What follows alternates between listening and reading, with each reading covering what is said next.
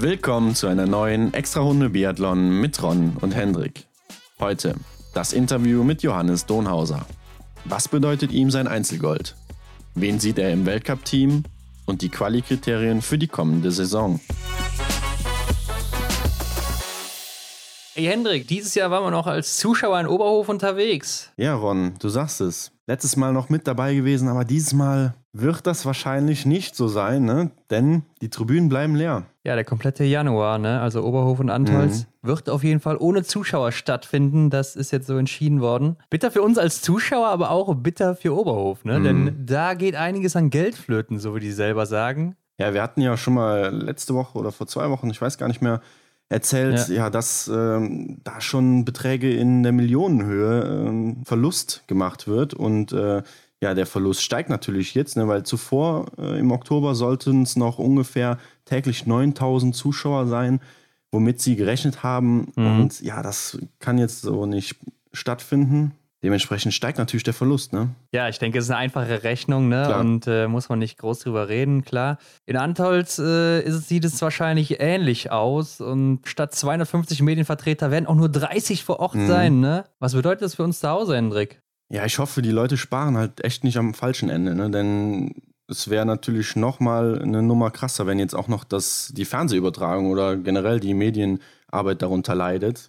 Natürlich äh, mit 220 Medienvertretern weniger ähm, schon eventuell so der Fall, oder? Ja, also ich hoffe auf jeden Fall, dass sie nicht an Kameras sparen mhm. werden. Ne? Da haben wir uns ja schon ein paar Mal drüber aufgeregt. Ja.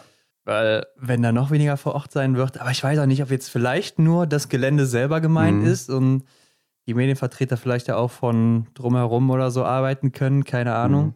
Ähm, ja, da vielleicht auch nur direkt da, wo die Athleten sind, mitten im Stadion. Ja, da kann ich mir ich jetzt auch gerade nicht. nicht viel drunter vorstellen. Wie gesagt, es wäre halt einfach nur schade, wenn der Zuschauer zu Hause da auch noch drunter leidet. Ne? Genau, wir werden es auf jeden Fall vom Fernseher aus sehen. Mhm. Und was die finnischen Fans auch im Fernseher sehen werden, ist Kaiser Meckerein als TV-Expertin für das finnische Fernsehen. Ja, die bleibt dem Biathlon treu, ne? Nachdem sie äh, ja aufgehört hatte, hat sie ja dann äh, irgendwie so ein bisschen Jugendarbeit betrieben und so. Und jetzt sieht man sie auch dann, beziehungsweise wir ja nicht, aber die finnischen Fans weiter im Fernsehen als Expertin. Und da habe ich eigentlich schon fast mit gerechnet, ne? denn ganz klare äh, Biathlon-Expertin, die Frau. Ich denke, in Finnland hat man auch nicht so viel Auswahl, ne, was das angeht. Also ja, das kommt noch dazu. Von ja. daher, von daher, ja, war es wahrscheinlich äh, ganz klar, dass sie das mhm. Angebot bekommen wird da. Ja, ich bin auch mal gespannt, ob wir sie vielleicht bald noch als Trainerin wiedersehen werden, weil sah ja auch in den letzten Tagen und Wochen so ein bisschen mhm. danach aus, ne, als wird sie da ein bisschen den Fokus du drauf legen. Du denkst jetzt auch im Seniorenbereich, ne? also im Weltcup. Dann, ja, ja, genau. Ne? Mhm. Ne? Finnische Damen oder vielleicht sogar finnische Herren, ja. könnte ich mir auch gut vorstellen, weil äh, ich meine, wer hat da mehr Erfahrung und Titel gesammelt als Kaiser Meckerein, ne? Ja, das ist richtig. Weit und breit mhm. niemand, kann man so sagen. Mari Eder kommt mit zwei Weltcupsiegen, glaube ich, mal so gerade noch nicht mal halbwegs dran. ja.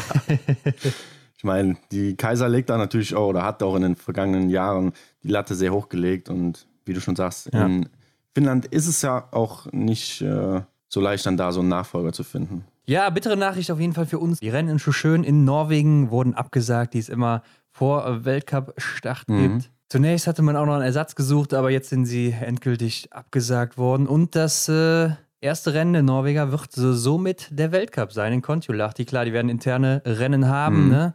Aber damit sind die ganzen Nachrücker in Norwegen, die ganzen jungen Athleten und Athletinnen gar nicht zufrieden, ne? weil klar, die können sich da immer noch mal beweisen. Da waren auch immer so 150 Leute oder so am Start, also halb ja. Norwegen gefühlt und äh, ja gut, versetz dich mal in die Lage. Ne? Wenn du das jetzt in, äh, mit den Deutschen äh, vergleichst, dann äh, wäre ein ähm, Johannes Dornhauser, der übrigens heute unser Gast ist, und äh, ja. Dominik Schmuck zum Beispiel ähm, dann als Nachrücker dementsprechend auch nicht äh, in der Möglichkeit, sich nochmal in Finnland, jetzt so wie es dann da ist, äh, zu beweisen. Ne? Mhm. Und so trifft es wahrscheinlich ja, auch klar. den einen oder anderen Norweger da. Ja, eben, ne? Gerade so aufstrebende Athleten, die dann eben noch in den Weltcup genau. reinrücken wollen oder vielleicht IBU Cup oder so. Da gibt es ja sehr, sehr viele in Norwegen. Mhm. Sind nicht happy drüber, aber klar, man muss auch verstehen, in der aktuellen Situation ist es einfach schwierig. Ähm, es gab aber auch schon interne Rennen, hat man gehört, und zwar zwischen Tajebö und Johannes Tingesbö. Mhm. Und der Taille soll den Johannes wohl ordentlich abgezogen haben. Also Johannes wohl auf der Strecke und auch am Schießstand überhaupt keine Chance gehabt. Also der junge Norweger sucht noch ein bisschen nach der mhm. Form, aber hört sich trotzdem noch äh, selbstbewusst an. dass das bis zum Start klappen wird. Ja, das überrascht mich jetzt. So viel Zeit ist ja gar nicht mehr und von dem Rennen hatte ich zum Beispiel gar nichts mitbekommen. Aber ja, ja gut, dass du das mal hier erwähnst. Das äh, lässt ja den einen oder anderen jetzt ein bisschen grübeln, ne? was beim Johannes da los ist. Vielleicht ist Taya auch einfach nur überstark im Moment, wer weiß. Ja, das kann sein. Aber ich meine, letztes Jahr war das auch so mit Johannes. Ne? Schuschön war noch äh, relativ schwach in der mhm. Loipe für seine Verhältnisse. Und äh, ja, in Östersund war es dann eigentlich wieder bei alter Form, abgesehen vom Einzel. Ja, sein, sein Sommer war ja auch verhältnismäßig ähnlich zu dem aus dem letzten Jahr. Von ja. daher gehe ich mal davon aus, dass der Johannes weiß, was er tut und äh, da alles im Griff hat. Ja, und vom einen Johannes zum nächsten, ne? Johannes Donhauser, du hast es schon gesagt, unser Gast heute, relativ unbekannt für viele, denn der junge Deutsche, 26 Jahre alt, mhm. ist bisher noch gar nicht bis selten in Erscheinung getreten. Ne? Also EBU Cup, drei Rennen abgeliefert ja. und ansonsten jetzt erstmals bei der deutschen Meisterschaft mit seinem Titel aufgefallen und deshalb auch jetzt aktuell in der Lehrgangsgruppe 1A unterwegs. Und hat die Chance, sich für den Weltcup zu qualifizieren, Hendrik. So ist es. Und ähm, da haben wir auch natürlich ausführlich mit ihm drüber gesprochen, ne, wie er jetzt so mit der Situation umgeht. Und es war einfach mal cool, äh, den Johannes so kennenzulernen. Ne? Wie, wie, du schon sagst, das, äh, ja. weil er ist ja eigentlich ein äh, Athlet, der unterm Radar bisher unterwegs war. Den hat man nicht viel gesehen und ähm, ich bin mal gespannt, was der so, so reißen kann. Seine Einstellung gefällt mir auf jeden Fall richtig gut, denn ähm, ja. er geht mit, mit äh, starker Brust voraus, kann man sagen. Ja. Dann springen wir einfach rein, ne? Machen wir jetzt so. Ah, ey, was mir gerade noch einfällt, ist, äh, kommendes Wochenende sind Rennen in Schweden, ne? Also schwedische Meisterschaften. Ich weiß nicht, ich glaube, die Tschechinnen und mhm. Tschechen sind auch am Start. Bin mir nicht ganz sicher. Aber wir können das erste Mal Stina Nilsson sehen im Biathlon und zwar auf Skiern. Ja. In Idre sind die Rennen und ich glaube, die werden auch im schwedischen TV übertragen. Mhm. Ja, da gibt es bestimmt live. irgendwie einen Livestream, oder? Im Internet. Ja, genau. Müsste man mal in der Mediathek im schwedischen Fernsehen ja. gucken. Wird man mit Sicherheit finden, also Tipp fürs nächste Wochenende, beziehungsweise fürs kommende Wochenende. Mhm. Und damit viel Spaß mit der Folge. Genau, viel Spaß dabei. Ja, Johannes Donhauser heute bei uns zu Gast. Ich hoffe, ich habe deinen Nachnamen richtig ausgesprochen, denn ich war mir nie sicher, ob ich Don oder Donhauser sagen soll. Aber hi Johannes. Hallo. Ja, hi Johannes. nee, also Donhauser passt schon mal ganz gut. Okay. Viele sagen Donhauser, ja, aber ja. Donhauser ist richtig. Ja, ich habe auch schon Leute gesehen, die schreiben Dornhauser, weil sie denken einfach Don. Ja. ja. Also keine Ahnung, warum die das damit assoziieren, aber ja, komisch auf jeden Fall. Jedenfalls haben wir auch gesehen, du warst vor 50 Minuten noch auf dem Rauschberg, zumindest laut Instagram, und äh, hast jetzt hier einen kleinen Sprint eingelegt, um noch rechtzeitig hier zu sein. Ähm, ja, so ähnlich. Also eigentlich wollte ich eine kleine Tour machen auf dem Rauschberg. Ja. Äh, sollte so zwei Stunden, maximal 2,20 dauern, haben da ein bisschen verschätzt. Waren dann fast drei Stunden. Oh. ähm, bin jetzt ein bisschen K.O., muss ich sagen. Aber habe es noch rechtzeitig geschafft. Warst du da mit den Stöcken unterwegs oder mit dem Rad? Nee, ähm, ich bin einfach locker hochgelaufen. Also ohne ah. Stöcke, aber einfach okay. locker gelaufen. Genau. Okay. Ja, Johannes, lass uns mal ein bisschen was über deine Person sprechen. Und zwar, du bist 26 Jahre alt, offensichtlich Biathlet und äh, trainierst am Stützpunkt in Ruhpolding und bist ja auch dann zurzeit in der Lehrgangsgruppe 1a unterwegs. Was kann man sonst noch so über dich sagen? Ja, also wie gesagt, ich bin 26 Jahre alt, komme aus der Oberpfalz, aus der Nähe von Amberg, wenn ich das was sagt. ja, wir, zwischen Regenburg, Regensburg und Nürnberg. Ja, wir haben es mal mhm. gegoogelt, genau, da haben wir es auch gesehen. Ah, okay. Ja. Und genau, ich bin bei der Bayerischen Landespolizei angestellt. Ja. Mhm. Ja, mach's Biathlon seit ich 16 bin. Also Winterbiathlon. Ja. Äh, Sommerbiathlon habe ich schon länger gemacht. Okay. Also Crosslauf und mhm. ähm, Schießen. Mhm. Genau. Und vorher war ich Leichtathlet.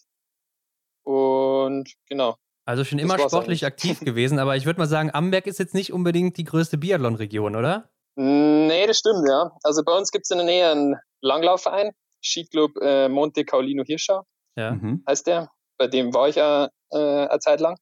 Und da habe ich Langlaufen gelernt, genau.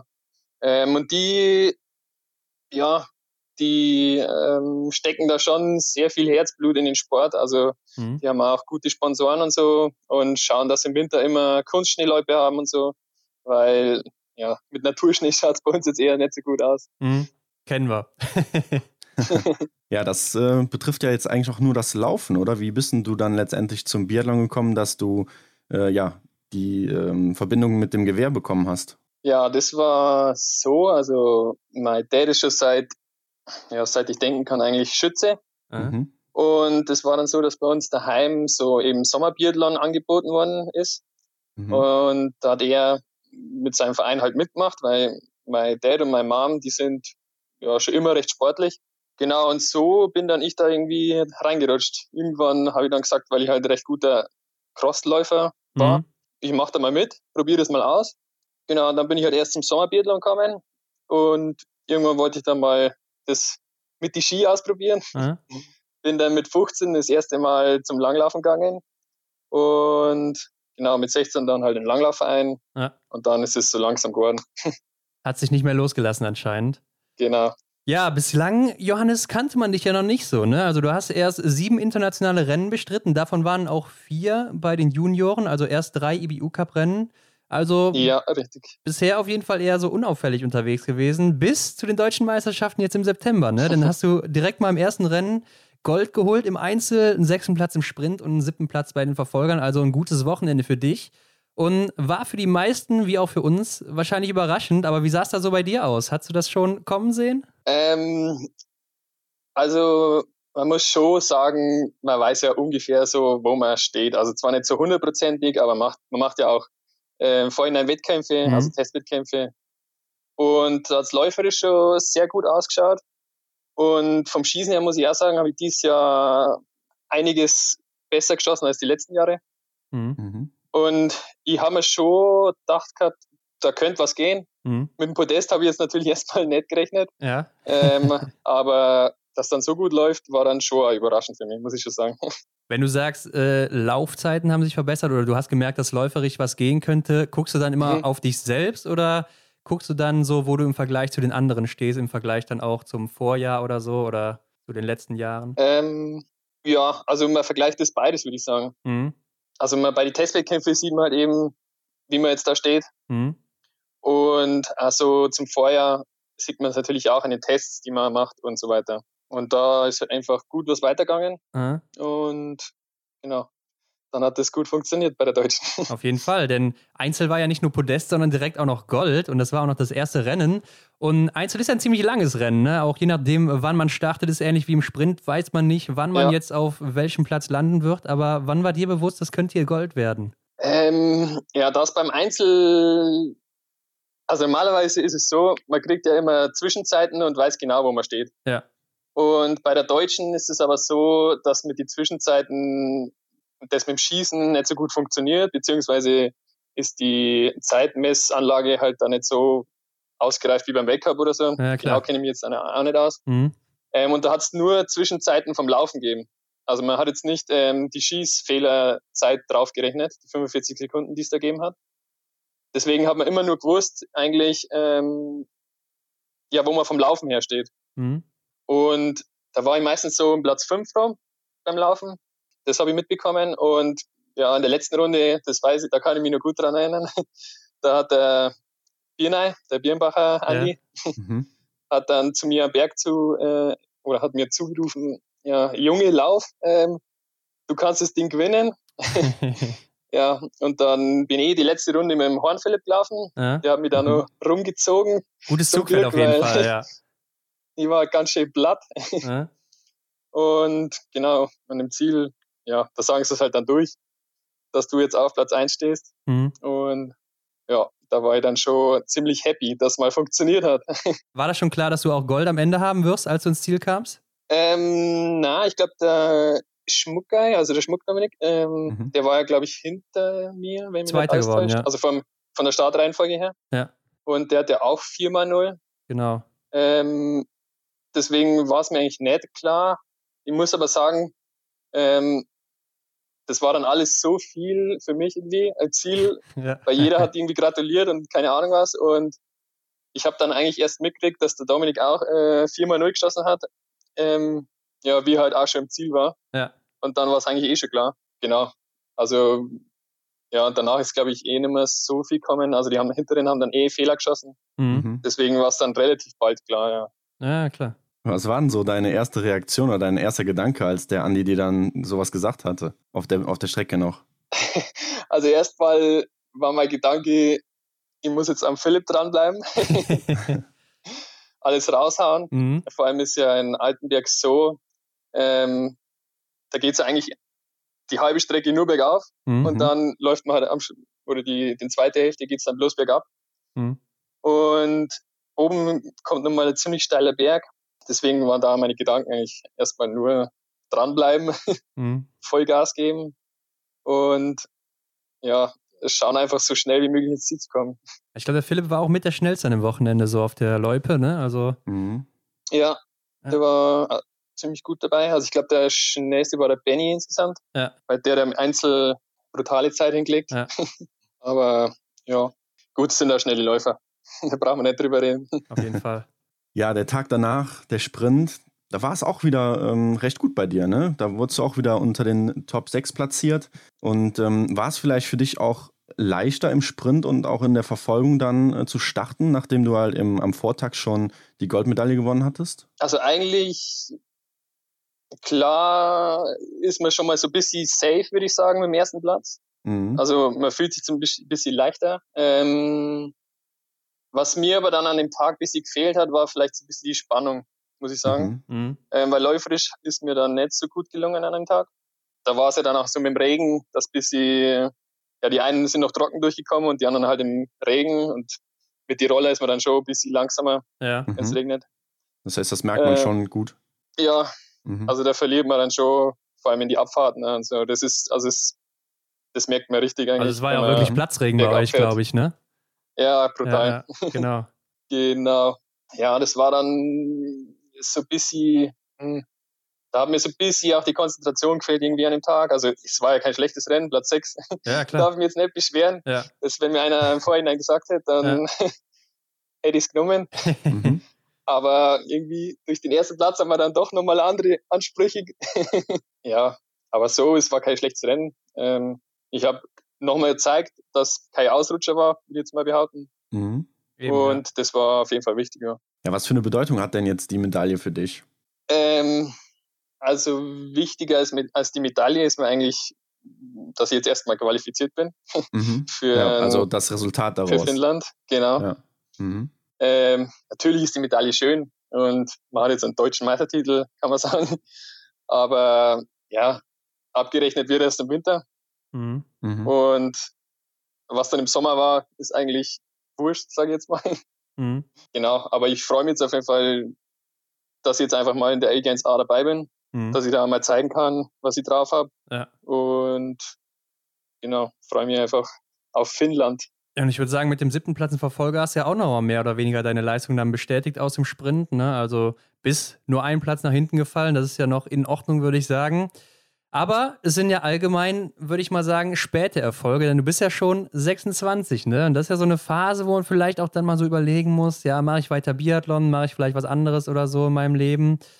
Gab es aber dir vielleicht schon mal so den Gedanken, irgendwie die Ski auch an den Nagel zu hängen? Ähm, also zwischenzeitlich so ein oder zwei Gedanken gibt es natürlich mal.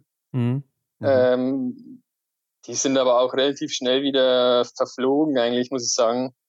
Da ich ja relativ spät erst angefangen habe, mit 16 eben. Ja. Und mhm. ich war dann auch nochmal, also kurz danach war ich ja ziemlich lang verletzt, da habe ich ein Jahr komplett ausgesetzt. Ah, okay. Und bin dann erst wieder so mit 18 so richtig eingestiegen. Mhm. Deswegen, ja, 26 ist schon Alter, das stimmt. Aber im Grunde mache ich es halt noch nicht so lang, würde ich jetzt mal behaupten. Ja, ist richtig, auf jeden Fall. Ja, und ja, ich sag mal, es ist nicht bei jedem Athleten so, dass er mit 22 oder so gleich seine Top-Resultate hat. Ja. Mhm. Und bei mir war es schon immer eher so, dass ich ein bisschen länger braucht habe. Deswegen, ja, habe ich mir jetzt da noch nicht so den Stress gemacht. Mhm. Natürlich ähm, kriegt man dann schon irgendwie ein bisschen Druck an, so von, man muss ja trotzdem der Behörde auch was geben oder ja, zeigen, dass man noch da ist und so weiter. Mhm. Aber ich muss sagen, die sind da immer hinter mir gestanden jetzt die letzten Jahre. Und deswegen gab es jetzt da nicht so die großen Gedanken zum Aufhören. Und ja, jetzt hat bei der Deutschen hat es mir nochmal gezeigt, dass die richtige Entscheidung war. Ja. ja, haben sie sich ja auch richtig entschieden, dann hinter dir zu stehen, ne? Und das zeigt ja. ja. auch irgendwo dann, dass du wahrscheinlich eine ziemlich große Leidenschaft hast fürs Biathlon, ne? Dass der Sport dir unglaublich viel Spaß macht oder so, weil du schon so lange dann auch dabei bist. Aber weißt du, woher das kommt? Ist das so vielleicht von deinen Eltern gegeben oder ist das einfach von dir jetzt die Liebe zum Sport oder so? die du selber entwickelt hast? Ja, also es ist auf jeden Fall so, ähm, dass meine Eltern halt ja, schon immer sehr sportlich sind. Mhm. Die haben mich ja zum Laufen gebracht und so. Und mhm. also seit ich mich erinnern kann, mache ich eigentlich Sport. Ähm, am Anfang war es Fußball, mhm. dann Laufen, dann irgendwann Langlauf, jetzt Biathlon. ähm, ja, mein Dad ähm, ist früher viel Mountainbike gefahren und hat auch Rennen gemacht, war viel beim Klettern. Äh, meine, meine Mom war viel beim Turnen unterwegs und so. Mhm. Also ich habe da schon sehr sportliche Eltern, die mir da auch so ein bisschen den Weg ja, gedeutet haben, würde ich jetzt mal sagen. Ja. Ähm, genau, das war schon äh, ziemlich ausschlaggebend, also das Ganze, meine Eltern. Mhm. Also kann man sagen, dass deine Eltern dich auch auf dem Weg zur Karriere im Leistungssport unterstützt haben, oder? Ja, ich würde sagen, meine, meine Eltern sind auf jeden Fall die größten Sponsoren, die ich so gehabt habe ja. bisher. Nee, also wenn die nicht gewesen wären, dann würde ich jetzt bestimmt nicht noch Biathlon machen, mhm. sondern würde vielleicht irgendwie einen normalen Beruf ausüben. Mhm. Ja, also die waren immer hinter mir gestanden, stehen ja mhm. immer nur hinter mir. Ja, die freuen sich ja immer, wenn es was zum Freuen gibt. Ja. Und sonst bauen sie mich auf. Also ja, denen kann ich eigentlich bloß danken. Ja, sehr cool. Hey Johannes, du studierst aber auch, oder? Du bist Student. Also hast du äh, vielleicht. Oder nicht mehr. Nicht mehr, nicht mehr okay. nee. dann, dann klär uns da mal auf. Oh, jetzt wird's lustig. ja, wir sind ja, gespannt. Ähm, also da muss ich sehr früh beginnen. Mhm. okay. Wir haben Und Zeit. zwar war es so, wie ich mit der 12. Klasse fertig war. Mhm. Also ich habe mhm. FOS gemacht, Fachabi. Genau, und dann ist ja immer so, wenn man jetzt nicht, also ich war zu der Zeit ja nicht so wirklich gut, mhm. dann hat man natürlich auch keinen Behördenplatz. Mhm. Und dann ist halt so die Frage, was macht man? Ähm, weil irgendwie wollte ich den Sport trotzdem nur weitermachen, weil ich habe ja in dem, ja, oder zu der Zeit ja eigentlich erst so wirklich mit Biathlon angefangen. Ja. Und dann habe ich erstmal ein soziales Jahr, ein freiwilliges soziales Jahr gemacht, mhm. dass ich halt eben den Sport weitermachen kann. Und dann, nach dem freiwilligen sozialen Jahr, habe ich mal zum Studieren angefangen, wobei ich aber ehrlich gesagt sagen muss, das war mehr so wegen der Versicherung, wegen dem Kindergeld und so weiter. Okay. Ja. Also so ein richtiger Student, muss ich zugeben, war ich ehrlich gesagt nie. Mhm. Mhm. Ähm, das war einfach so Absicherung, würde ich ja, jetzt mal klar. sagen. Okay. Ja. Ja, wir dachten schon, vielleicht hast du da so einen Plan B im Kopf, wenn es halt mit der Karriere im Leistungssport nicht so funktioniert, wie du dir das vorgestellt mhm. hattest, dass du da vielleicht äh, ja auch parallel zum Nebenher dann noch irgendwas studierst. Nee, also das ist, ich habe jetzt momentan äh, noch Ausbildung bei der Landespolizei, mhm. die geht ja fünf Jahre lang. Und ich habe jetzt drei Jahre hinter mir. Ja, ja. Okay. Und also das reicht, muss ich sagen. Also recht viel mehr da ich mir jetzt nicht zutrauen. Also ein Studium noch nebenbei, das wäre schon ziemlich hart. Mhm. Ja, glaube also ich. vor allem während der Zeit, während der Ausbildungszeit, das sind immer vier Monate, ja. äh, vom, von Ende März bis Mitte Juli sowas. Mhm. mhm. Da ist man schon ziemlich eingespannt. Also ja, da ist meistens so, dass ich um halb sechs aufstehe, ja. ähm, um sechs aus dem Haus gehe und dann um sieben oder acht Uhr abends heimkomme, mhm. weil man halt dann auch noch trainiert hat und so. Mhm. Und dann ist eh bloß noch Essen und Schlafen. Mhm. Ja, aber im Moment sieht es ja wirklich ganz gut für dich aus, muss man sagen. Ne? Also du gehst mit nach Finnland nach deinen Ergebnissen von der deutschen Meisterschaft. Und ja. heute ist Samstag, der 7. November. Also es ist gar nicht mehr so lange, bis es losgeht. Ich glaube, am 28. ist es soweit. Ah, übrigens haben wir heute auch äh, Einjähriges, ne, Hendrik? Muss ich mal gerade sagen. Oh, ja. Herzlichen Glückwunsch. Danke. Danke, ja. Heute vor einem ja, Jahr unsere erste recht, Folge ja. hochgeladen, ne? Der Sommerrückblick war das noch. Ja, ich erinnere mich dunkel. Ah, ja. Genau, bitte besser nicht mehr anhören. Aber ähm, es geht bald los für euch und ähm, ja, wann geht's überhaupt los? Also, wir haben ja jetzt schon drei Wochen oder so bis zum Start, ist nicht mehr lange. Mhm. Ähm, nach Finnland fliegen wir heute in einer Woche, also am Samstag, mhm. nächste Woche. Genau. Und dann schauen wir mal, wann wir das erste Mal auf Schnee kommen.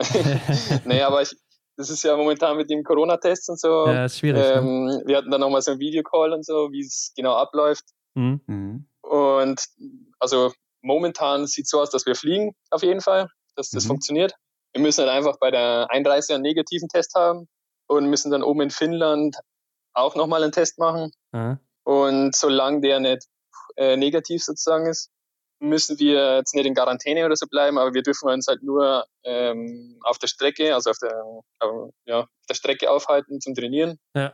oder in unseren Hütten. und im Essenssaal sozusagen. Also wir dürfen jetzt nicht irgendwie zum Einkaufen irgendwo hingehen oder so. Aber was die anderen so erzählt haben, gibt es da oben jetzt eh nicht so viel. Ja, kann ich mir vorstellen, ne? Wahrscheinlich mitten im Wald irgendwo, wo nichts ist oder so, oder wo man erstmal ein paar Kilometer fahren muss. Ja, sie haben auch erzählt, dass, ähm, dass man die Sonne eigentlich nie sieht. Mhm.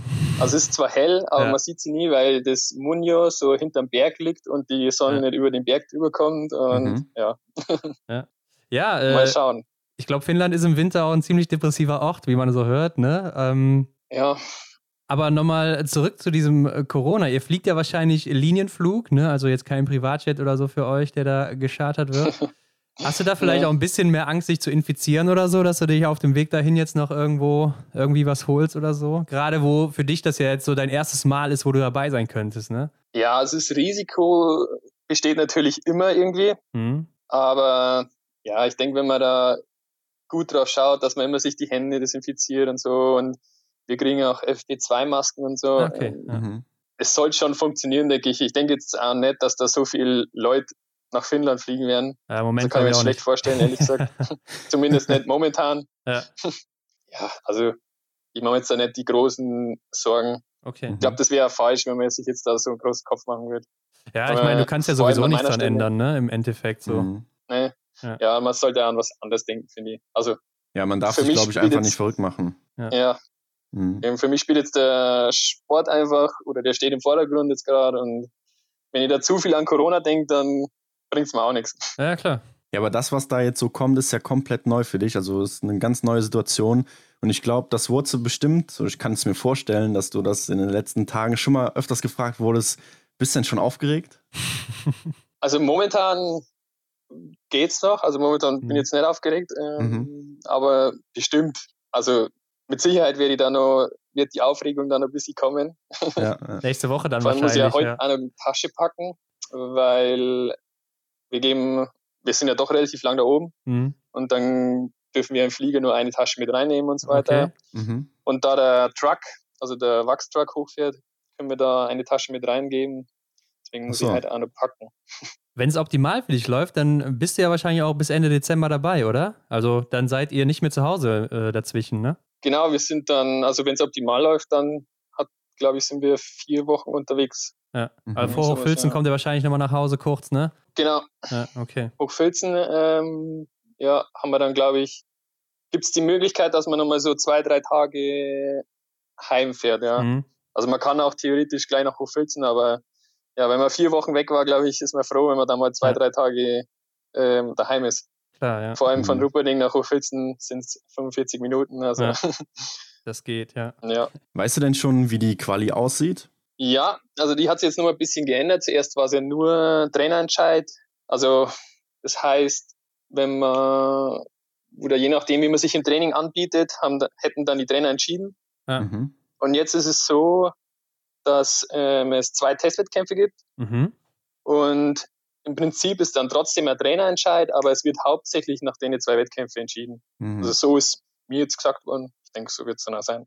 Und was sind das dann für Rennen? Äh, das weiß ich ehrlich gesagt noch nicht. Ach so, okay. Aber ich könnte mir vorstellen, dass es irgendwie Sprintverfolgung oder sowas ist oder Sprint-Massenstart. Also ich mhm. jetzt einmal, einmal mit zweimal, also ein Sprint mit zweimal schießen und dann irgendein Wettkampf mit vier Schießeinheiten. Ja, mhm. wird ja auch Sinn machen. Ja. Und äh, sind auch andere Nationen mit dabei oder seid ihr nur unter euch? Ähm, also ich weiß, dass die deutschen Langläufer auf jeden Fall da oben sind. Mhm. Und bei der Besprechung hat es auch geheißen, dass die, dass die russische Mannschaft oben ist. Mhm. Ich weiß jetzt aber nicht, ob es ja. Langläufer oder Biathleten sind. Okay. okay. Aber es hat geheißen, dass die halt immer eine Stunde vor uns beim Essen sind. Deswegen weiß ich, dass die Russen auf jeden Fall oben sind. Mhm. Aber den können wir ja auch einfach. Ah, und ich habe ja. gelesen, Entschuldigung. Ja, ja. Erzähl, ich habe gelesen, dass die ähm, Amerikaner auch da sind. Ah, okay. Fliegen, glaube ich, jetzt dann die nächsten Tage, ja. Ja. ja. Mhm. ja, ansonsten einfach den Langläufer noch ein Gewehr umschnallen oder so, da habt ihr noch ein bisschen mehr Konkurrenz. ah, weiß nicht, ob die da so gut umgehen, umgehen können damit. Aber die würden euch wahrscheinlich im Laufen noch ein bisschen was zeigen können, könnte ich mir gut vorstellen. Der ein oder andere. Ja, da gibt es bestimmt welche, ja. Gerade wenn es die Russen sind mit Bolschunow oder Ach so. so. Ja, ja, das stimmt, ja. ja. ja. das sind schon richtige Tiere. Die waren nämlich in der Ramsau, waren auch welche. Mhm. mhm. Die sind schon, die geben sich immer richtig. ich kann es mir vorstellen. Weiß er denn, wonach da jetzt so bewertet wird dann im Endeffekt? Ist es die Platzierung? Wird da irgendwie prozentual so der Rückstand berechnet oder wie wird das am Ende sein? Also im Endeffekt wird es, denke ich, wieder so sein wie bei der Deutschen, dass ähm, so eine prozentuale Liste gibt. Mhm. Mhm. Und dann wird man einfach schon auch noch drauf schauen, wie hat sich der oder diejenige im Training bewegt. Mhm. Ähm, war das jetzt ein Ausrutscher bei den zwei Wettkämpfen mhm. oder war das vorherzusehen, dass es so kommen wird? Und ja, dadurch wird dann entschieden, schätze ich. Mhm. Aber normalerweise läuft es immer recht fair ab. Ja, okay. Ja, und die ganze Situation ist quasi dieselbe wie beim Dominik. Der Dominik Schmuck, der hat ja auch die zwei Optionen, mit dem haben wir das auch schon mal durchgespielt. Die Option 1 für dich ist, du äh, qualifizierst dich für den Weltcup und darfst da an den Start gehen. Oder Option 2, du gehst in den EBU Cup. Und ähm, ja, lass uns mal bei Option 1 bleiben. Im Weltcup zu starten ist doch schon so einer der größten Träume eines jeden äh, Biathleten, oder? Also dafür macht man es doch eigentlich, oder? Auf jeden Fall, ja. Also sonst hätte ich wahrscheinlich auch schon aufgehört damit. Ja. nee, es ist auf jeden Fall ein Traum. Und seit ich den Sport verfolge, will ich mhm. da auf jeden Fall hin. Mhm. Also kann mich noch erinnern, das erste Mal, wie ich Biathlon geschaut habe. Ähm, da war so Ole einer Björn gerade mhm. in Höchstform, sage ich mal. Mhm. Ja. ja, natürlich will man dann mit solchen Athleten einfach an der Strecke stehen und oder mit denen laufen und sich gegen die betteln. Mhm. Was würdest du denn vornehmen, wenn du jetzt wirklich im Weltcup landen würdest? Wie ist dann so dein Plan für die Saison? Ja, dann heißt es auf jeden Fall erstmal beim ersten Weltcup drin bleiben, ja. weil da gibt es ja noch sieben Plätze. Dann fliegt ja nochmal einer raus. Ja, stimmt, stimmt. Ja. ja, und dann, ehrlich gesagt, habe ich mir jetzt dafür noch nicht so die Ziele gesetzt. Ich habe mir jetzt erstmal die Ziele bis zum Weltcup gesetzt. Mhm. ähm, natürlich gibt es so ein großes Ziel, aber jetzt ist erstmal die Qualifikation im Vordergrund, aber mhm. ich, ich, muss sagen, ich gehe da ganz locker rein, mhm. weil ich habe jetzt die letzten Jahre fast keine international, internationalen Rennen gehabt. Ja. Ich habe mich jetzt erstmal sicher für den ersten EBU Cup qualifiziert. Ja. Deswegen habe jetzt da nichts zu verlieren eigentlich. Also ich denke mal, dein erstes Ziel wird wahrscheinlich sein, dich zu qualifizieren, ne? bis zum Weltcup, was du meintest. Und was ist dann das große ja. Ziel, was du gerade angesprochen hast? Was wäre das konkret? das größere, also das längerfristige Ziel. Ja, ja, mhm. genau. Ja, natürlich ähm, sich etablieren im Weltcup und einen sicheren Platz haben. Ja. ja. Ja, dann mal gucken, wie es ausgeht. Aber die andere Option wäre ja IBU Cup für dich. Geht ja erst im Januar los dieses Jahr, ne? beziehungsweise im nächsten Jahr natürlich, ja. in dieser Saison ja. aber. Und äh, ja, wir wissen jetzt auch schon, dass dein Platz da sicher ist. Aber mhm. wäre es dann für dich auch nochmal so ein Ziel, über den IBU Cup zurück in den Weltcup zu kommen? Oder würdest du dann sagen, nee, ich bleibe lieber erstmal hier und gucke, dass ich mich hier etabliere? Also natürlich, äh, ich will ja einen Weltcup. Ja. Deswegen ist natürlich dann das Ziel, wenn man es jetzt äh, beim ersten Mal nicht schafft, ähm, sich einfach über den IBU Cup zu qualifizieren, ja. ja. Aber ich muss sagen, ich traue dem Ganzen noch nicht so ganz mit Corona, ob es dann auch wirklich äh, den EBU Cup durchführen. Mhm. Ähm, deswegen wäre das erste Ziel auf jeden Fall Weltcup. Ja, im Moment sieht es ein bisschen alarmierend aus mit den Zahlen und so weiter, wie sich das entwickelt. Ja. Ne? Aber du hättest ja dann eventuell noch die Chance, dich auch für die Pokeljuka zu qualifizieren über den IBU Cup. Ne? Also wenn du da gute Leistungen bringst oder so. Wäre das auch nochmal sowas, was du ins Auge schon gefasst hast vielleicht? Also an die Weltmeisterschaft habe ich jetzt noch nicht gedacht, muss ich ja, sagen. Okay. ich glaube, da habe ich erstmal andere Zwischenziele, mhm. die er erfüllen will ja. und möchte. Und ja, das ist ähm, irgendwie schon noch weit weg für mich. Oder was heißt weit weg, aber ja, erstmal schaue ich, dass ich in den Weltcup komme und dann mhm. schauen wir weiter. Alles klar. Ja, und der EBU Cup-Einsatz wäre auch nicht dein Debüt, sondern da haben wir auch eben schon mal kurz angeschnitten. Das Debüt im EBU Cup hattest du im November 2018, bist da auch echt gut eingestiegen mit einem zwölften Platz im Sprint. Und wir haben uns gefragt, warum du danach nie, nie wieder dabei gewesen bist. Ähm, du hast auch jetzt gerade eben dann mal von einer Verletzung gesprochen. Hatte das auch damit was zu tun? Ähm, also nee, die Verletzung, die war schon länger her. Mhm. Die hat damit nichts mehr zu tun gehabt. Aber in dem Jahr da war ich einfach viel zu oft krank. Okay. Also das war auch so, dass ich, ich bin ja da nach, es war ein I-Dreh normalerweise, mhm. so viel ich weiß. Mhm. Ja, ich meine auch. Ähm, da bin ich als Ersatz hingeflogen ähm, für einen, der krank geworden ist. Ja. Mhm. Bin ich nachgeflogen. Und wir sind dann, wir waren erst in Norwegen auf Lehrgang und sind dann nach Schweden rübergefahren. Ja. Bei der Fahrt habe ich schon gemerkt, dass ich so ja, Halskratzen kriege und so. Mhm. Ja, bis zu den Wettkämpfen war ich dann eigentlich erkältet. Bin dann dummerweise, also das darf ich jetzt, würde ich jetzt auf jeden Fall nicht mehr machen. Bin dann krank gelaufen. Mhm. Ähm, beim ersten Tag muss ich sagen, da war es sehr windig oder das Wetter war auf jeden Fall beschissen, mhm. dass wenige 0-0 geschossen haben und ich habe das Glück gehabt, dass ich 0-0 geschossen habe. Mhm. Deswegen ist dann auch so ein guter Platz rausgekommen, weil läuferisch war ich extremst weit entfernt von den anderen. Okay. ja. Ja, ich bin dann irgendwie ist dann trotz, ähm, also trotz alledem ich die Wettkämpfe gelaufen bin, ist die Krankheit dann irgendwie besser geworden. Weiß auch nicht, wie das funktioniert. Mhm. Aber ich bin dann die anderen ähm, Wettkämpfe nur gelaufen. Aber ja, wenn man krank ist, ja, klar. kann man es jetzt nicht viel erhoffen. Das war dann nicht so toll. Ja, und da bin ich eben wieder raus, weil ich ja erstmal gesund werden musste. Ja. Mhm. Das war dann so in der Saison, dass ich mir eigentlich, ich glaube, zwei oder dreimal sogar eigentlich wieder reingelaufen hätte im EBU Cup, mhm. über den Deutschlandpokal bzw. Alpencup. Aber ich bin dann immer wieder krank geworden. Also ich habe dann sogar teilweise schon einen Anruf gekriegt, ähm, ja, du darfst laufen und so und muss dann sagen, ja, jetzt bin ich wieder krank. Ja, ist mhm. bitter, ja. Genau, und das war dann einfach nicht meine Saison. Also du warst dann in der letzten Saison auch meistens im Deutschlandpokal unterwegs, oder? Genau, ja. Okay. Da ja. ging es mir letztes Jahr am Anfang irgendwie auch nicht so gut. Mhm. Da hat mich auch wieder Krankheit erwischt und die habe ich dann so lange mitgezogen und ja, es war ein bisschen doof die letzten Jahre. Ja, ich ja, glaube, es ist auch schwer. Dann, wird, ja. ja. Ich glaube, es ist auch dann schwer, wenn man so eine Möglichkeit bekommt, sein Debüt im EBU Cup äh, laufen zu können.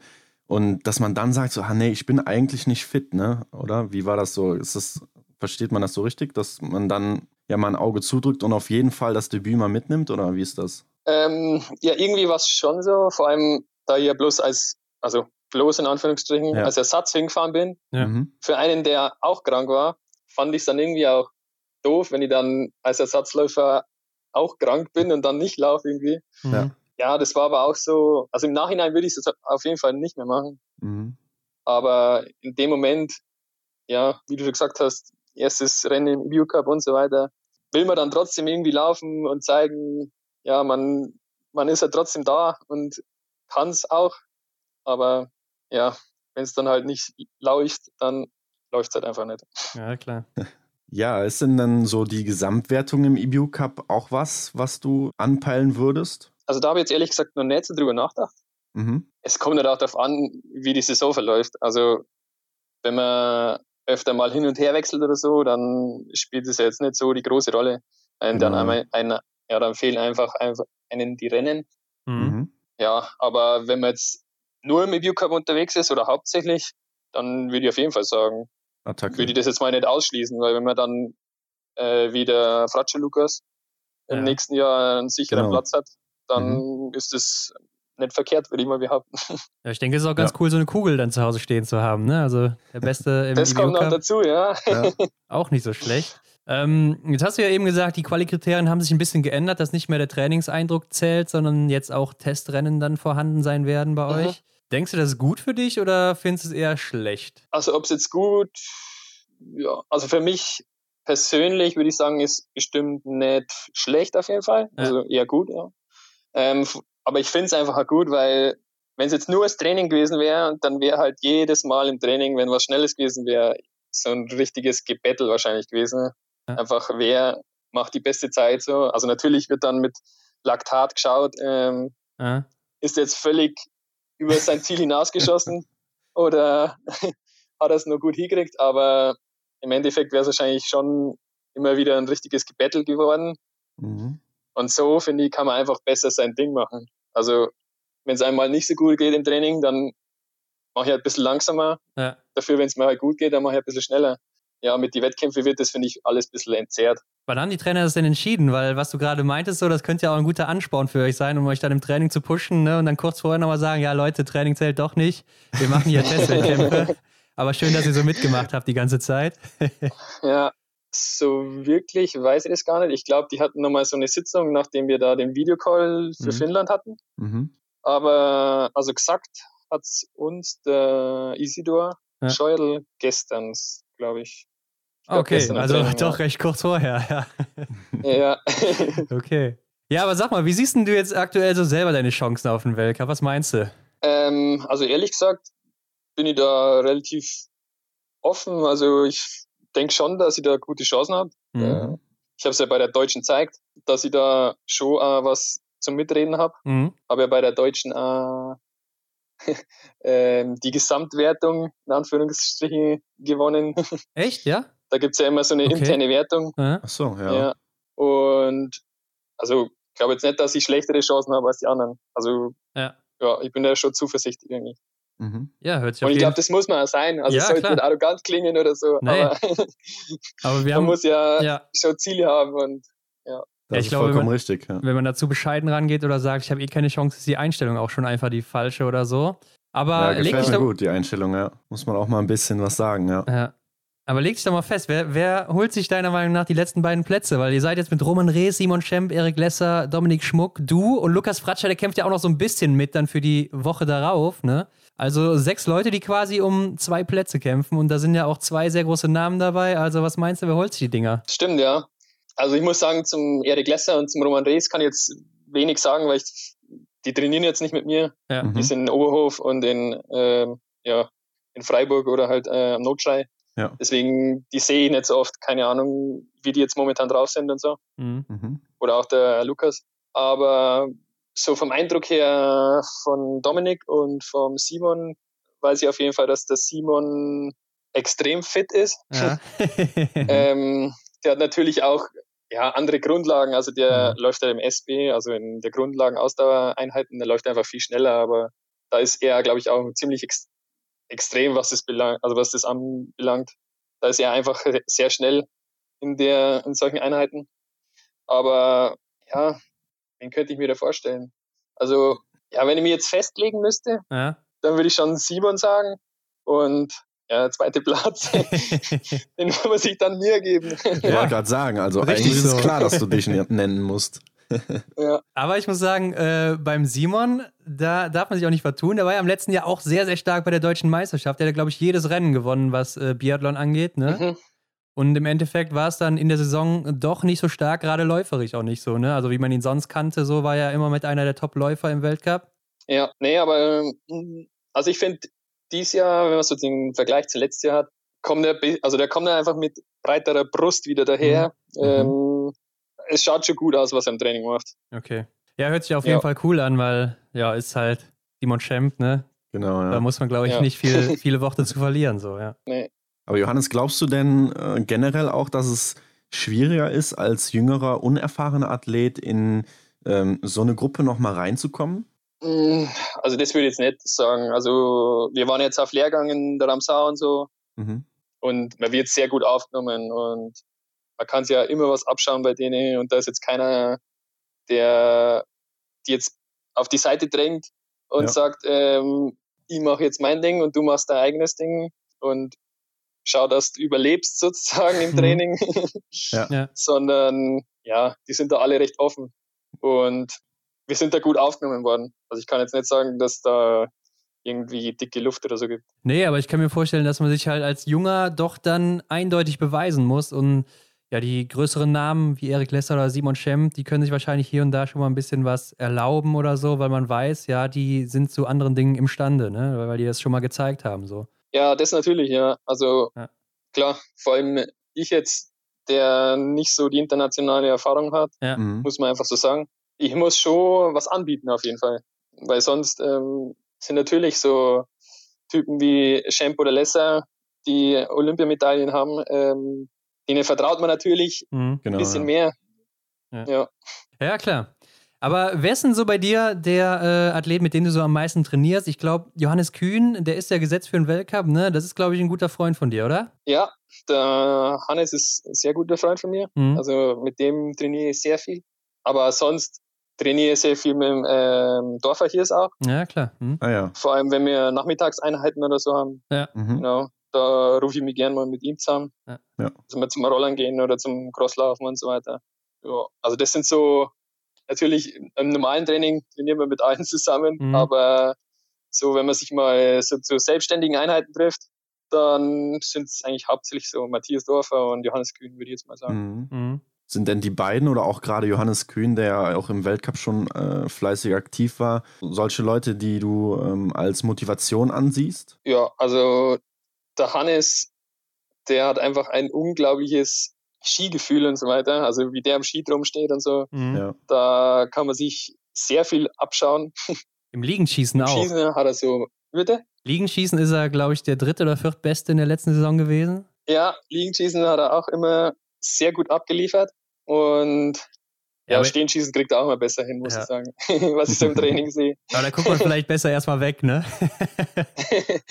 ja, Nein. was heißt wegschauen? Ähm, ich finde, beim Schießen muss so jeder sein eigenes Süppchen kochen. ja, klar. Mhm. Also da gibt es ja viele Wege, die nach Rom führen. Ähm, Nee. Also natürlich gibt es so Einstellungen, die oder so eine Grundeinstellung, die man einfach braucht. Ja. Also vom System her einfach, wie man da liegt und so weiter, das meine ich jetzt. nicht. Mhm.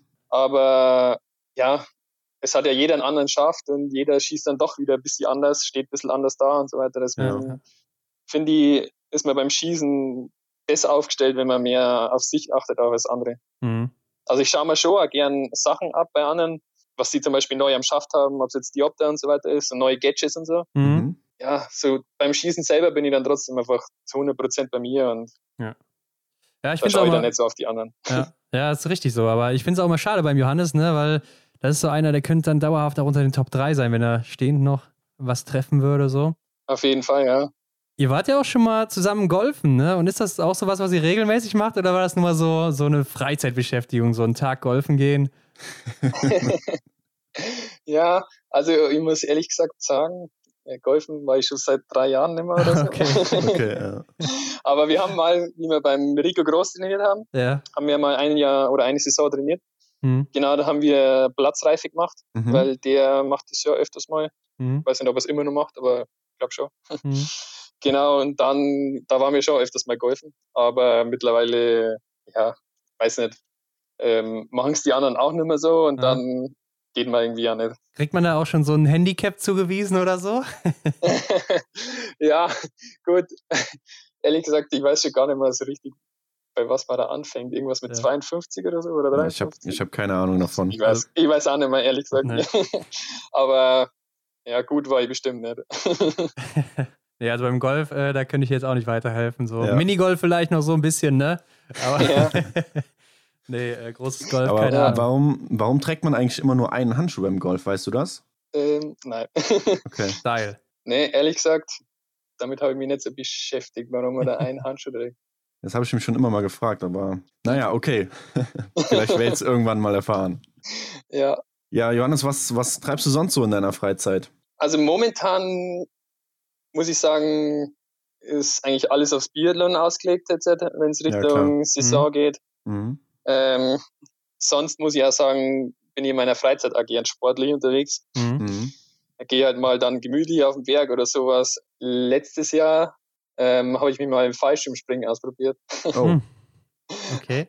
Ja, ähm, war sehr coole Erfahrung, muss ich sagen. Tandem wahrscheinlich erstmal, ne? Nee, nee, nee, also Oh, krass. ganz das erste alleine? Mal, erste Mal, ja, also du hast natürlich zwei so, Ja. äh, wie so Trainer da praktisch dabei, aber habe schon meinen eigenen Fallschirm am Rücken gehabt. Ah, Okay. nicht schlecht, krass, ja. Aber Muss man da nicht erst äh, gewisse Flüge mit, mit denen als Tandem machen, wie Ron schon sagte? Nee, das Okay. ist so die AFF-Ausbildung oder so heißt die. Okay. Mhm. Ähm, da hat man, glaube ich, eineinhalb Tage Einweisung. Also so war es bei mir. Eineinhalb Tage habe ich da Einweisung so. gehabt. Ähm, spielt da sämtliche Szenarien durch, wenn Ja. der Mhm. Fallschirm Nicht aufgeht. aufgeht und so weiter. Und, Und dann, schmeißen die dich aus dem Flugzeug. Ja, sozusagen. Also es gibt dann so ein, es gibt dann so ein Point, äh, so ein so ein Zeitpunkt, also Point of No Return, wenn man dann so am Ausgang sitzt, und dann Mhm. geht's bloß nur raus. Okay, krass. Ja, wusste ich nicht, dass es sowas Ja, gibt. Echt. Das aber- ist- Wahnsinn. ja. Ähm, Man braucht dann so bestimmte Sprünge, bis man halt dann ganz allein springen darf. Mhm. Und das habe ich dann in der, in der Woche, wo ich da frei gehabt habe, habe Ja. ich das nicht geschafft. Mhm. Und danach hat mir dann irgendwie die Zeit gefehlt und irgendwie ja so ein bisschen die, ja, ich darf jetzt sagen, nicht die Lust, aber ja, ich habe das halt allein gemacht und weiß nicht, wenn vielleicht der Freund dabei gewesen wäre, hätte es vielleicht mehr Bock gemacht oder so. Mhm. Aber ja, es war eine lustige Erfahrung. Ja. Mal schauen, vielleicht mache ich es irgendwann mal wieder, aber jetzt erstmal nicht. Ja, krass. Ich höre immer von vielen Leuten, dass die sehr, sehr begeistert sind, wenn die da rausgesprungen sind und am liebsten direkt äh, den ganzen Tag da irgendwie rumspringen würden. Aber die meisten machen Ja. es ja. auch immer nur als Tandem und äh, in Zusammenhang mit einem Ja. Australien-Aufenthalt oder sowas, ne?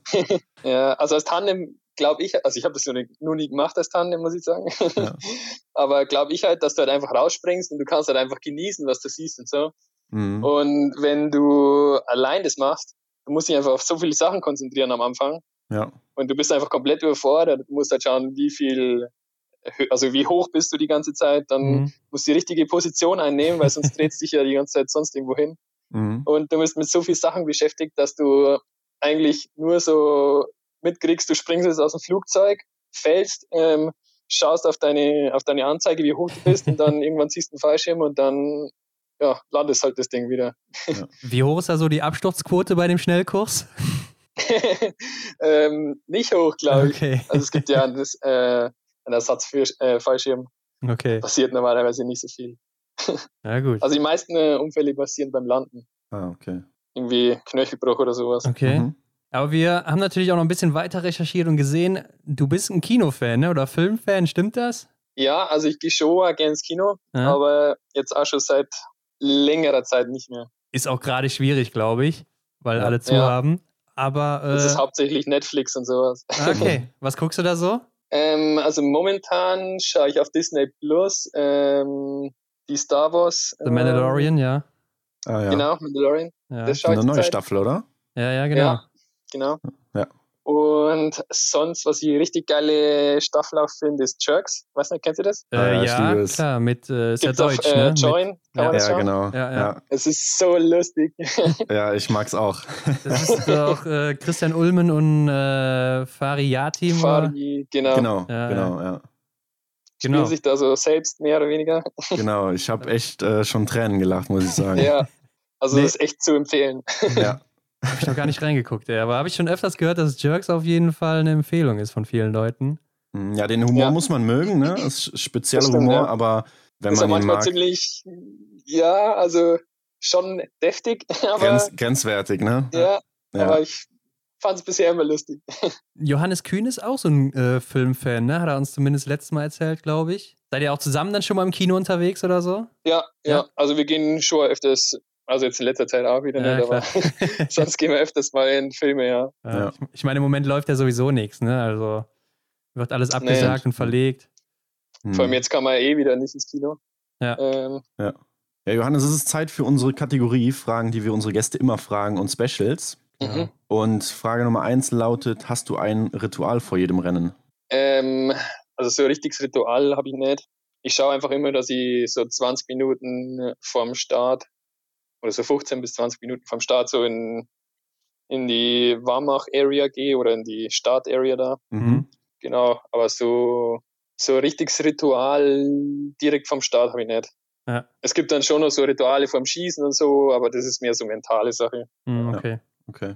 Nee, also hier wäre jetzt auch eher sowas gemeint wie zuerst den rechten Schuh anziehen oder den rechten Ski oder sowas, sonst äh, läuft das Rennen nicht ja. oder was weiß ich. Aber also es gibt schon so eine Macke, die ich habe, aber ja die habe ich allgemein, die mache ich immer so. Ja. Also ich ziehe grundsätzlich erst meinen linken Socken oder linken Schuh an und dann erst den rechten. Okay. Weißt du, womit das zu tun hat? Mm, nee, eigentlich nicht. Aber ich, also ich bin beim Fußballspielen auch ein Linker, vielleicht deswegen, ah, aber okay.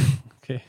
könnte sein. Aber ich bin kein Linkshänder, also ich bin äh, Streit mit rechts. Mhm. Ja, ich weiß jetzt auch nicht, wie viel du schon rumgekommen bist in deiner Biathlon-Karriere, mhm. weil wir fragen jetzt immer nach dem Lieblingsort im Weltcup oder IBU-Cup oder ich weiß nicht, ob du vielleicht auch im Training oder in Trainingslagern schon unterwegs warst. Was ist da so dein ja. Favorite Place? Mein Favorite Place ist Hochfilzen, würde ich sagen.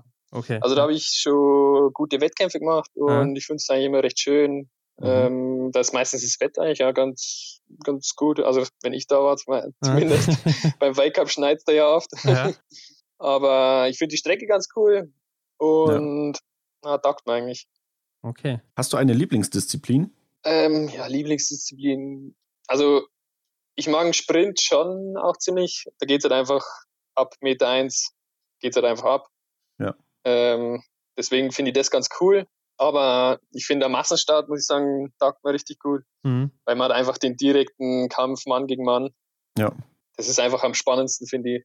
Also als Sportler und auch als Zuschauer. Ja, als Zuschauer sehe ich es auf jeden Fall auch so. Ganz klar. Äh, stehend oder liegend schießen? Also vor, vor einem Jahr hätte ich nur gesagt, liegend schießen. Ja. Mittlerweile taugt mir stehend schießen eigentlich auch ziemlich gut, muss ich sagen. Ja. Ähm, da habe ich mich einfach auch so gebessert, ja. dass ich jetzt da nicht so den Favorite habe, würde ich jetzt sagen. Ja, ähm, mir taugt einfach beides ganz gut.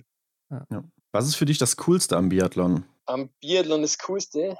Ähm, einfach so das Drumherum, also einfach die Leute, das Zusammenkommen, ähm, neue Länder bereisen und so weiter. Also einfach, ja, einfach das ganze Biathlon-Geschehen.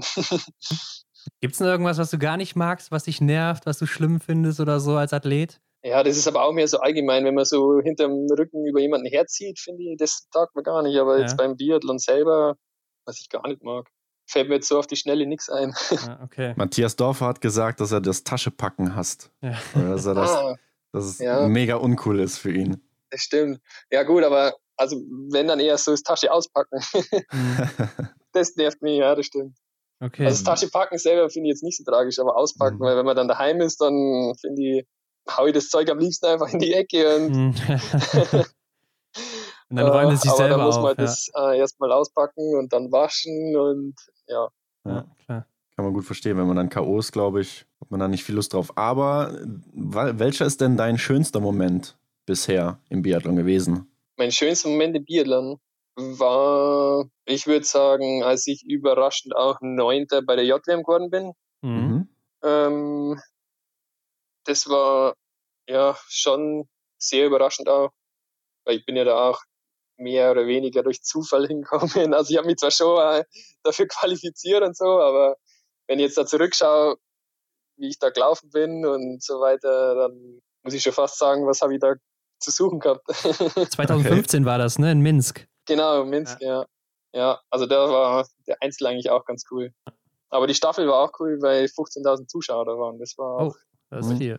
Ja, krass. Ähm, wer sind oder waren denn so deine Vorbilder im Biathlon oder vielleicht auch außerhalb vom Biathlon, ne? Ja, also da ich ja, wie ich so Biathlon schauen angefangen habe, mhm. so hauptsächlich Ole Einer Björn dann verfolgt habe oder der da derzeit einfach der Überflieger war, mhm. würde ich einfach sagen, dass Ole Einer Björndalen so im Biathlon für mich äh, ein großes Vorbild ist. Ja. Einfach auch so ja, wie er den Sport einfach betrieben hat. Mhm. So akribisch und der hat jedes Prozent irgendwo versucht rauszukitzeln. Ähm, ja, das zeigt ja schon, wenn man bis, wie alt war er, wo er aufgehört hat? Weiß nicht, 43 42 oder, oder so, ja, ja. Also schon. ja. ja. Ähm, also wenn man so lange den Sport machen kann und auf so hohem Niveau, dann muss man da schon wirklich alles in den Sport reinstecken, ja. was man hat, weil sonst schafft man das einfach nicht. Und das ist für mich ziemlich beeindruckend auf jeden Fall. Ja. Mhm. Und außerhalb vom Sport, ähm, ja, würde ich sagen, fast meine Eltern einfach, was die sich aufgebaut haben in ihrem Leben und so mhm. und wie sie mich einfach als Sohn unterstützt haben. Ja. Ähm, ja, das war schon sehr beeindruckend. Okay.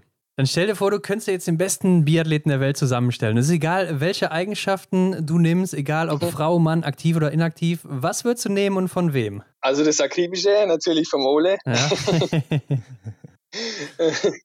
ähm, ja ich kenne ja so die Standardantworten. Ähm, okay. Muss jetzt fast mal überlegen.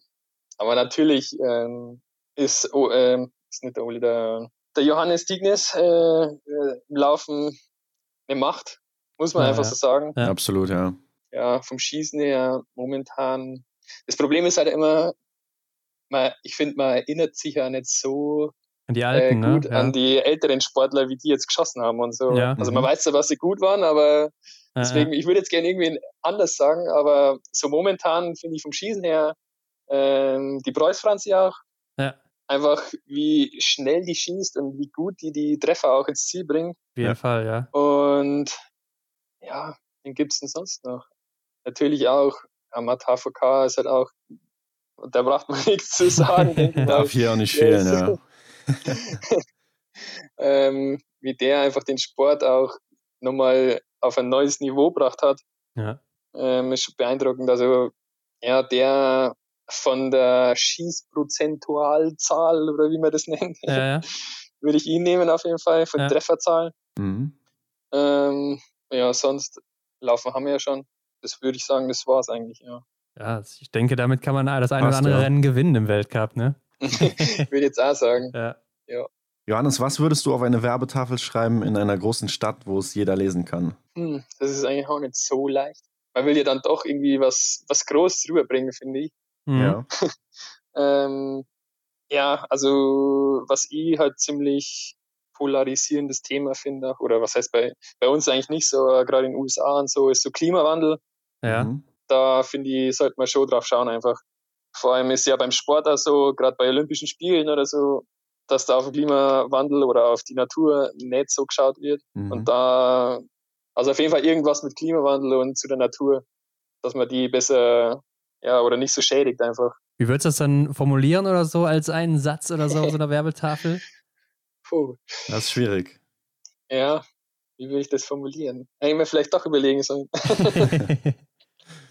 Fahrt öfters mal mit dem Rad oder so. Ja, achtet auf eure Umwelt, keine Ahnung. Hashtag CO2. Irgendwie sowas, ja.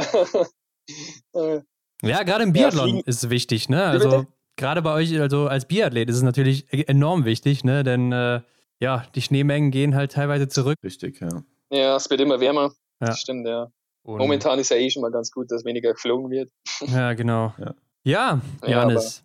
Ja. Dann sind wir auch durch und äh, mal sehen, ob wir dich dann vielleicht bald im Weltcup wiedersehen werden. Ne? Wäre auf jeden Fall schön, denn hätten wir ja in Hochfilzen auf jeden Fall sonniges Wetter, oder? Ich hoffe, ja. Aber äh, erzähl uns doch noch, wo wir dich finden können, äh, wenn man mehr von dir erfahren will. Wenn man vielleicht auch deinen Weg jetzt in Finnland und so begleiten möchte. Ja, also standardmäßig natürlich äh, Instagram. Ja. Mhm. Ähm, auf Facebook auch, wobei auf Facebook auch ähm, die gleichen Posts wie auf Instagram kommen. Okay, ja. ähm, ich habe zwar noch eine Internetseite, aber die ist ein bisschen veraltet. die ja. müsste ich vielleicht mal ein bisschen erneuern. Ja, ja. Also ich würde sagen, hauptsächlich Instagram und Facebook. Ja, ich glaube, auf deiner Internetseite stand das noch mit dem Studium drin oder so. ah, okay. ja. ja. die ist nicht mehr so aktuell. Okay. Ja, war auf jeden Fall cool, dass du hier warst und äh, ja, Vielleicht sehen wir dich bald im Fernsehen, ne? Ja, Danke. hat mich auch sehr gefreut. Danke für deine Zeit und wir drücken dir auf jeden Fall ganz fest die Daumen für Finnland. Viel genau. Erfolg da. Danke euch. Bis dann. Und ihr bleibt gesund. Ja, Bis demnächst, du auch. Du auch. Danke. Ciao.